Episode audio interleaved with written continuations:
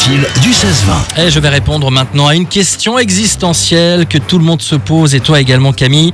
Pourquoi y a-t-il un miroir dans 99% des ascenseurs? Ah, bonne question. Bah ouais, tu vois, je savais que tu te la posais. pour voir sa, sa tête le- quand tu rentres. euh, Le matin pour soir. voir que t'as Ouais. une sale gueule, et le Non, soir le, que... le- matin, genre, encore frais, t'es bien, tu vois, tu tu te fais pouponner, et puis le Ouais, soir, tu fais oh là, là, fatigué. hein.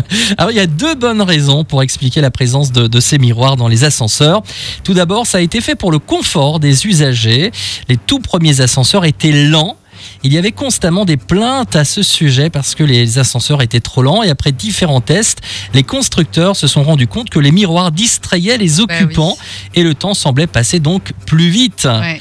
Voilà la peut-être- première ah, explication. la deuxième. Est-ce que Ouais. c'est pas pour le côté euh, pour être moins claustro? Parce que du coup, voilà, le- avec le miroir, ça semble plus grand. Ouais, tout à fait. C'est également le fait euh, de contrebalancer l'étroitesse des cabines. On est tous d'accord hein, pour dire que les ascenseurs sont vraiment petits, mais les miroirs ont l'avantage d'agrandir les espaces confinés ou en tout cas d'en donner euh, l'illusion.